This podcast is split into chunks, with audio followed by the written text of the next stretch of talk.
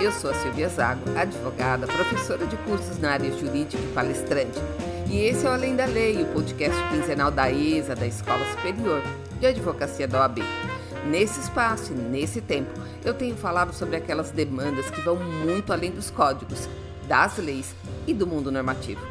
Aqui eu tenho falado sobre as mudanças, as tendências e os desafios do universo jurídico, e em especial do advogado contemporâneo, que se vê imerso num mundo de constantes e profundas mudanças, que em boa e certa medida estão exigindo dele o desenvolvimento de novas habilidades comportamentais, também conhecidas como soft skills, além de uma nova forma de se pensar e de se entregar ao direito. E dentro desse grande escopo de mudanças e tendências, caso você queira fazer uma sugestão de pauta, é só enviar um e-mail para sileliasago.gmail.com ou, se preferir, pode me enviar mensagens também pelas redes sociais, especialmente o LinkedIn e o Instagram. E para me achar por lá, basta procurar por Silvia Zago. Então, resumindo, Nesse espaço, eu tenho falado das grandes demandas e desafios que afetam todos nós. Porque o impacto das mudanças não conhece barreiras, não conhece fronteiras. Portanto, fique à vontade para compartilhar o Além da Lei com amigos de outras áreas, porque, independente da carreira ou da formação, humanos é que.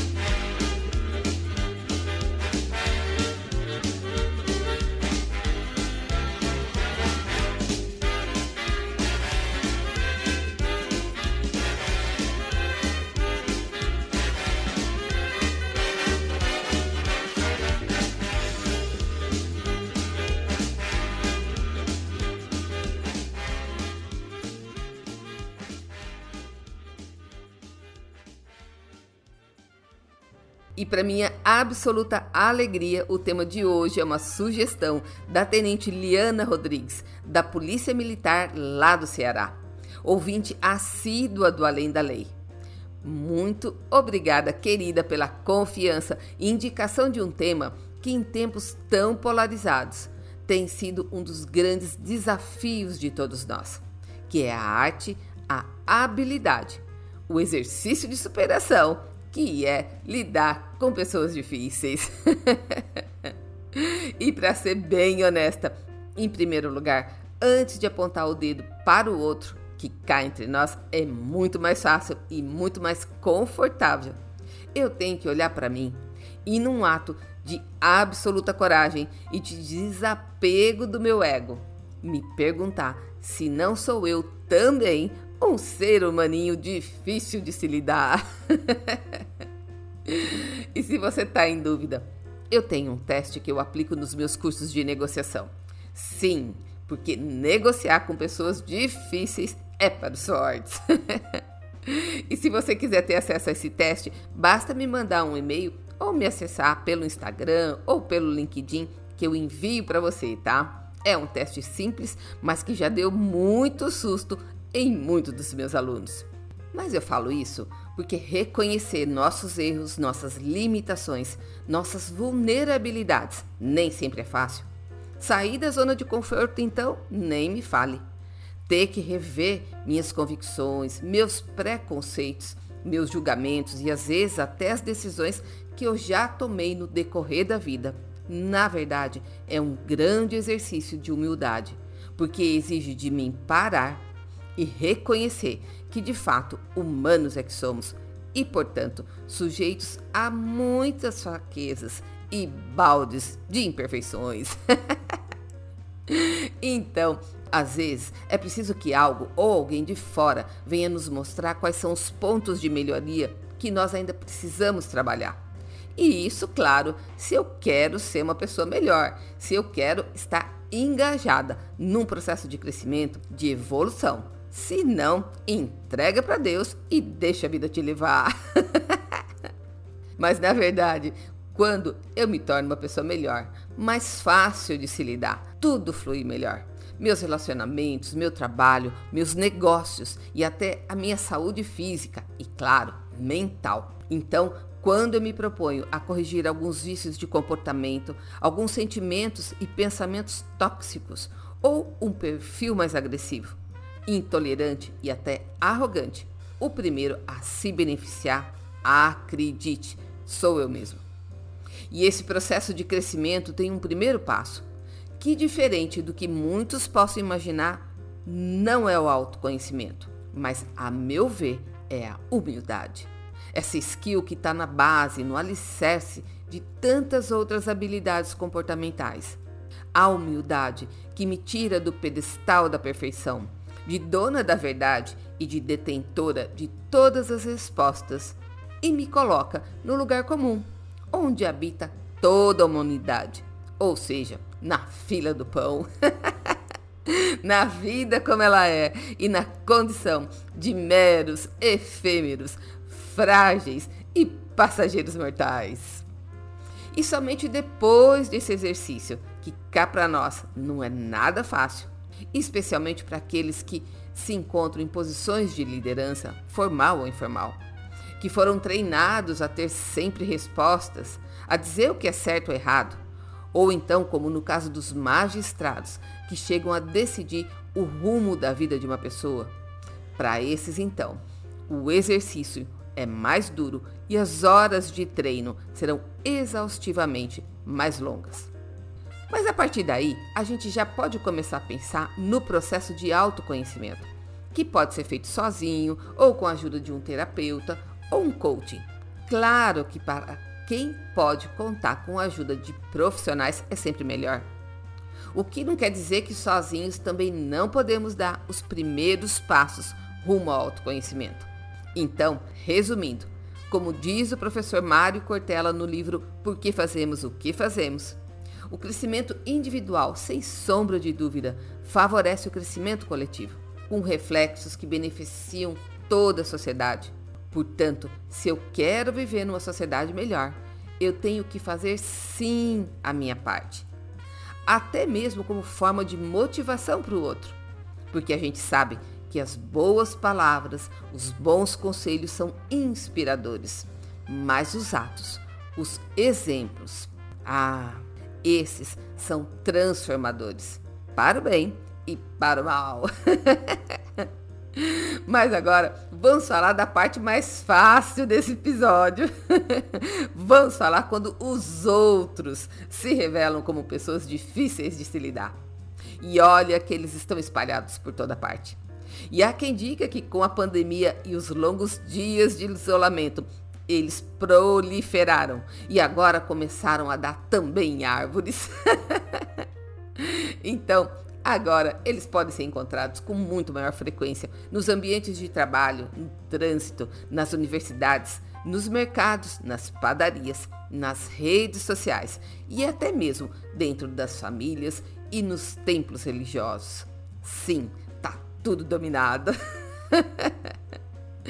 Esse tema tem sido recorrente em alguns artigos e publicações que tratam dos desafios dos ambientes de trabalho e como superá-los. E quando a gente fala de como lidar com pessoas difíceis, parece que estamos falando da própria caixa de Pandora, que, segundo a mitologia grega, é de onde saíram todos os males que assolam a Terra.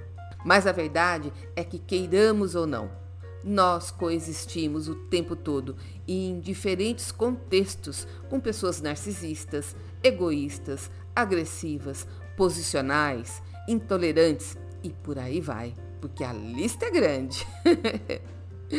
São pessoas que fazem uso do assédio verbal e da intimidação, seja por causa de uma posição que ela ocupa, de um cargo, de uma informação ou simplesmente por uma questão de perfil e de postura.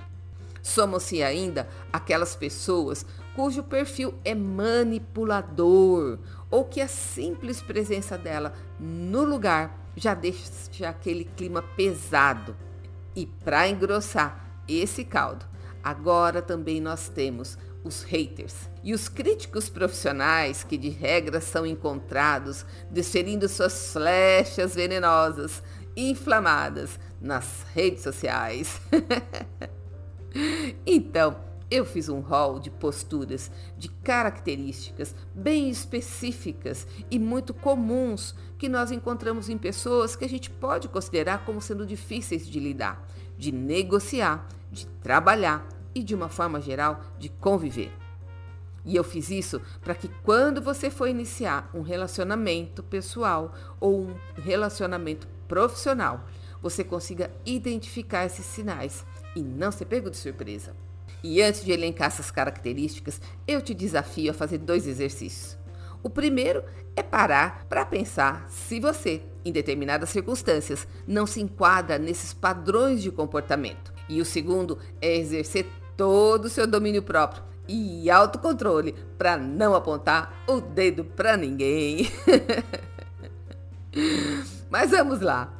Esse ser humaninho difícil de se lidar costuma ser, em primeiro lugar, insensível a todo e qualquer argumento ou necessidade sua.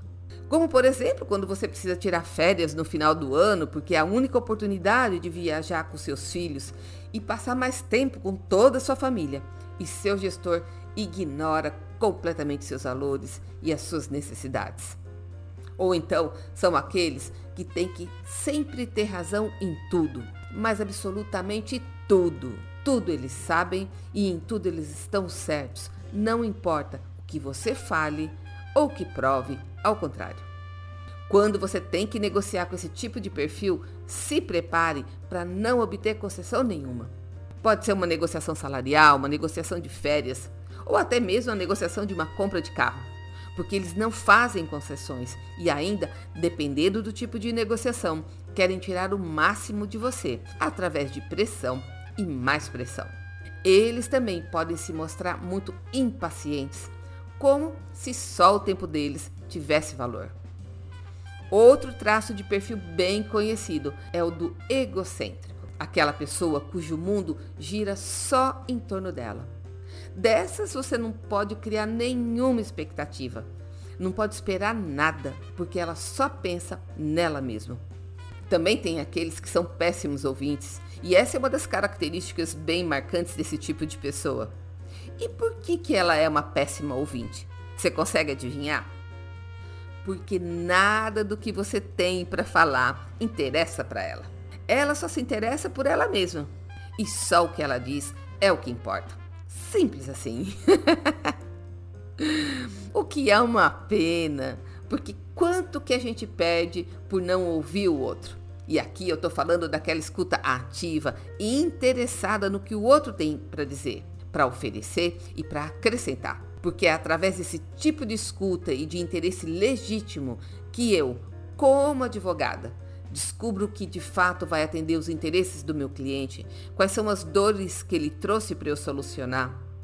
É essa escuta que pode abrir meus horizontes, que pode gerar outras alternativas para a construção de soluções e que pode expandir as fronteiras do meu conhecimento e da minha cosmovisão. E isso para dizer o mínimo.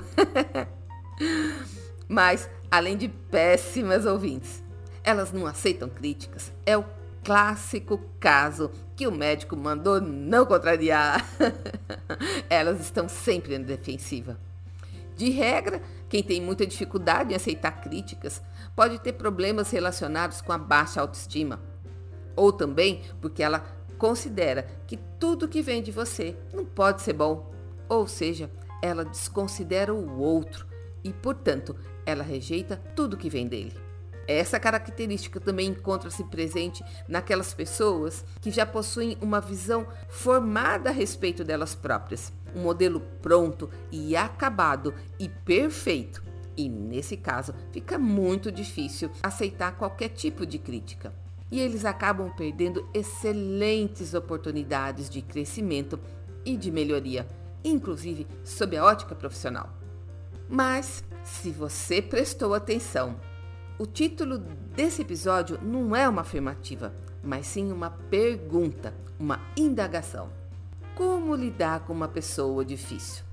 É claro que, como dizia o Rei Ubu na peça de 1896 do dramaturgo francês Alfred Jerry, interpretado brilhantemente pelo Cacá Rossé, sei lá, mil coisas. Ou seja, cada um é tão singular na sua constituição e na forma de responder aos estímulos externos que as sugestões que eu vou dar aqui talvez não conduzam a outra pessoa a uma reflexão do seu comportamento ou a uma mudança de postura, mas certamente vai te ajudar a superar esse tipo de relação abusiva, a colocar limites e a se comunicar melhor. E, por fim, claro, manter intacta e saudável a sua sanidade. Além do mais, elas não vão deixar de existir, acredite. então, resta nós aprendermos a lidar com os diferentes tipos de pessoas. E isso se a gente não fizer parte desse grupo, é claro. então, para isso, eu vou fazer com você uma longa viagem no tempo, para chegarmos a quatro ensinamentos deixados por Lao Tse há 500 anos antes de Cristo. E esses ensinamentos, por incrível que pareça, atravessam séculos fazendo sentido. E isso quer dizer que esse tipo de perfil existe, não é de hoje. o primeiro ensinamento do taoísmo é que viver é como fluir através de um rio. O que me faz lembrar que quando o rio se depara com um obstáculo, sejam pedras, galhos ou qualquer outra coisa, ele não vai para o enfrentamento mas ele contorna o obstáculo e segue seu rumo. E isso quer dizer que em situações de conflito com pessoas difíceis, ir para o enfrentamento ou entrar numa discussão não é a melhor alternativa. Ao contrário, só traz desgaste, estresse e frustração.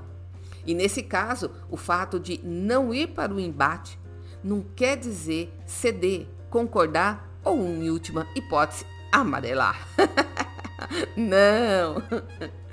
Essa postura, nesse contexto, tem a ver com escolher a sabedoria no lugar do descontrole.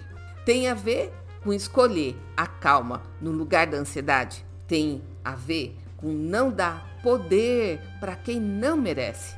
Porque muitas vezes o poder do outro, quem dá sou eu. Acredite. o segundo ensinamento diz respeito à influência dos nossos conceitos e preconceitos nos relacionamentos em geral. Nós sabemos que existem pessoas que, para estragar o nosso dia, não precisam de muita coisa. Basta uma frase, uma atitude inadequada e lá se foi o nosso bom humor. e nesse sentido, quando nos deparamos com esse tipo de pessoa, que sabemos que não é fácil de lidar, tentar nos livrar, nos desfazer dos nossos pré-conceitos a respeito dela pode ser de grande ajuda. Porque abre espaço na nossa mente para fazer um julgamento imparcial, sem nenhuma influência do preconceito que carregamos.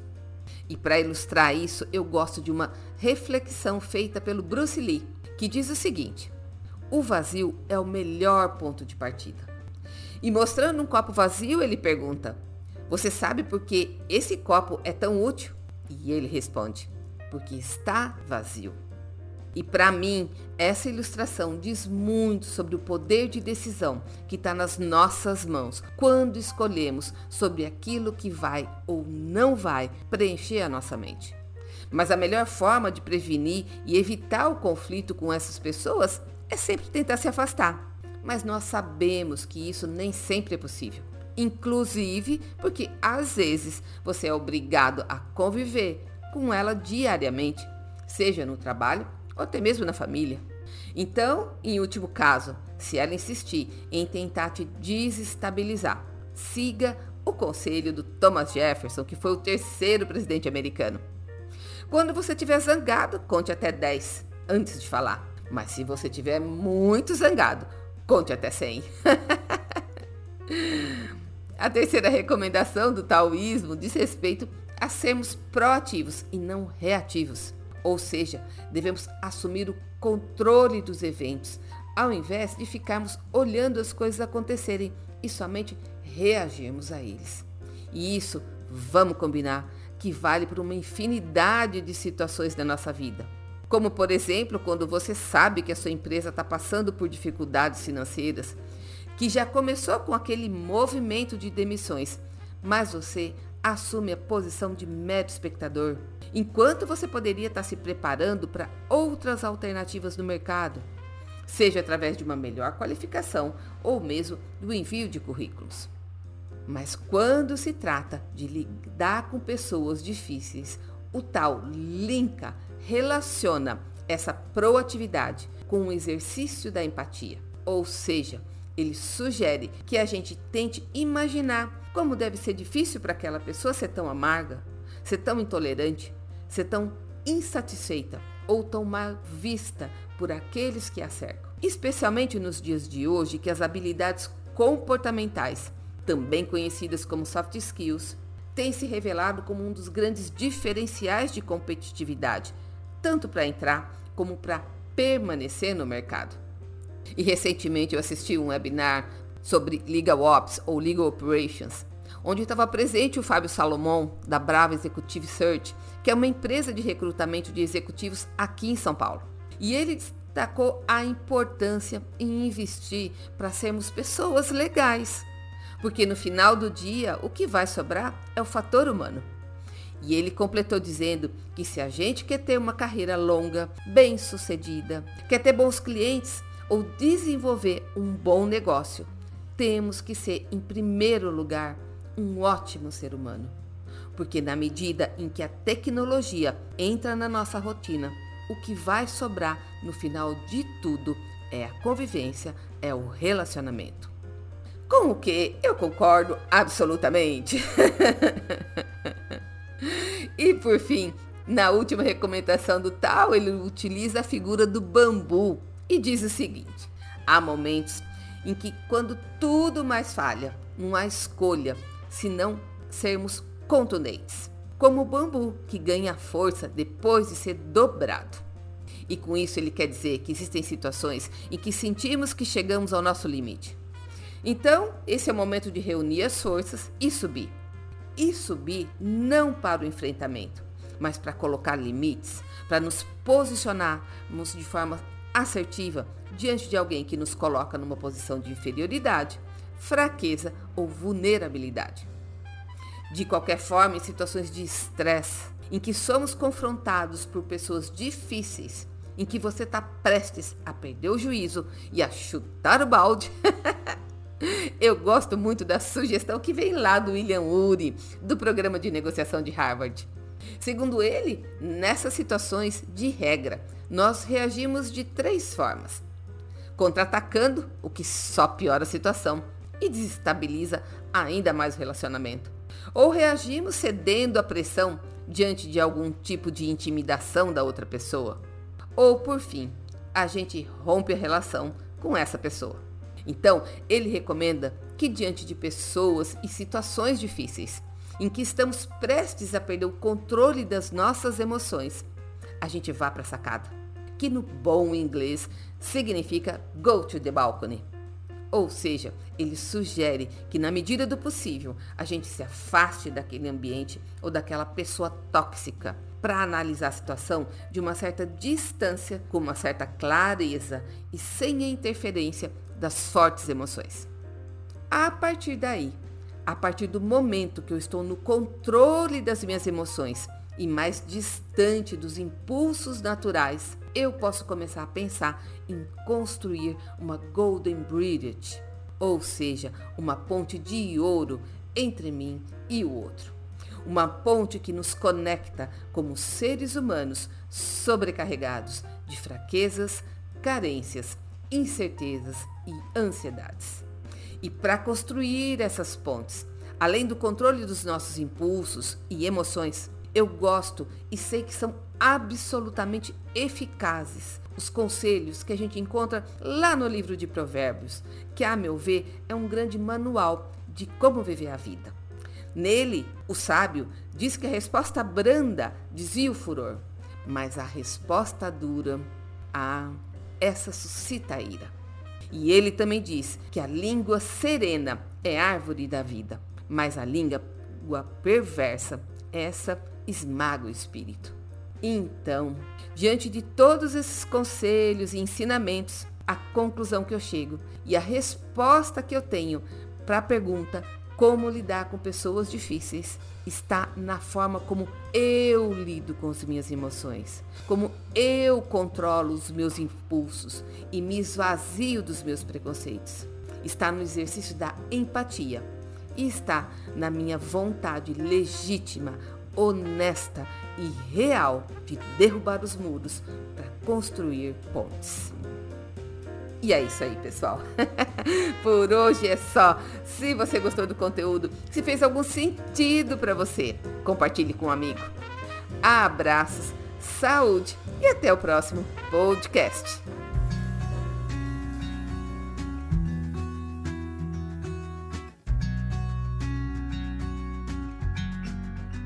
Não é sobre ter todas as pessoas do mundo pra ti sobre saber que em algum lugar alguém zela por ti.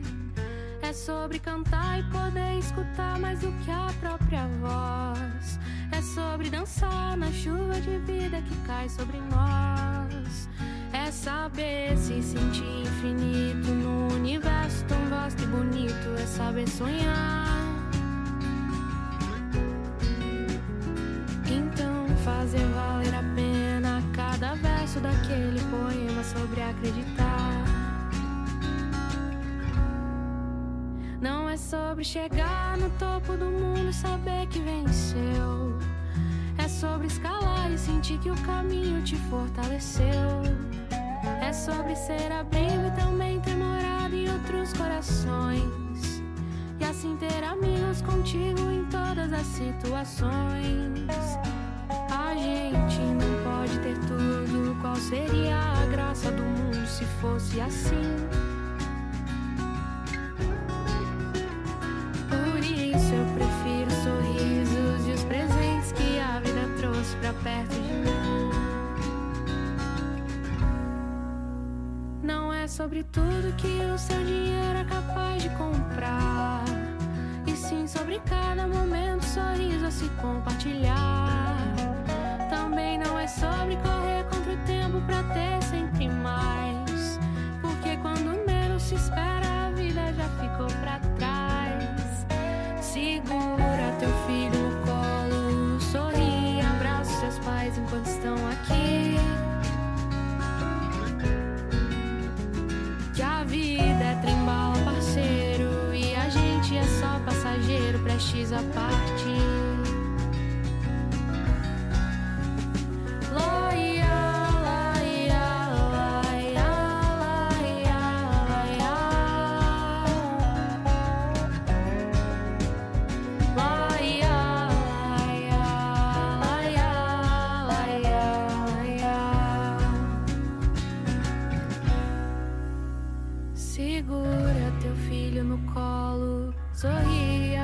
Seus pais enquanto estão aqui. Que a vida é trembala, parceiro, e a gente é só passageiro, prestes a partir.